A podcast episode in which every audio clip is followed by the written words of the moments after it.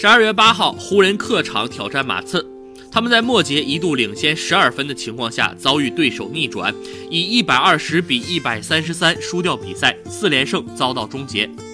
湖人前锋英格拉姆因为脚踝扭伤缺席本场比赛。湖人方面，勒布朗·詹姆斯拿到三十五分、八个篮板、十一次助攻、两次抢断；库兹马得到二十七分、八个篮板、两次助攻、两次抢断；波尔拿到十三分、十一助攻；麦基得到十二分、十二个篮板；波普十二分。马刺队八人得分上双，其中德罗赞拿到三十六分、八个篮板、九次助攻；阿尔德里奇得到十四分、八个篮板。波尔特尔拿到十四分八个篮板，贝尔坦斯十三分。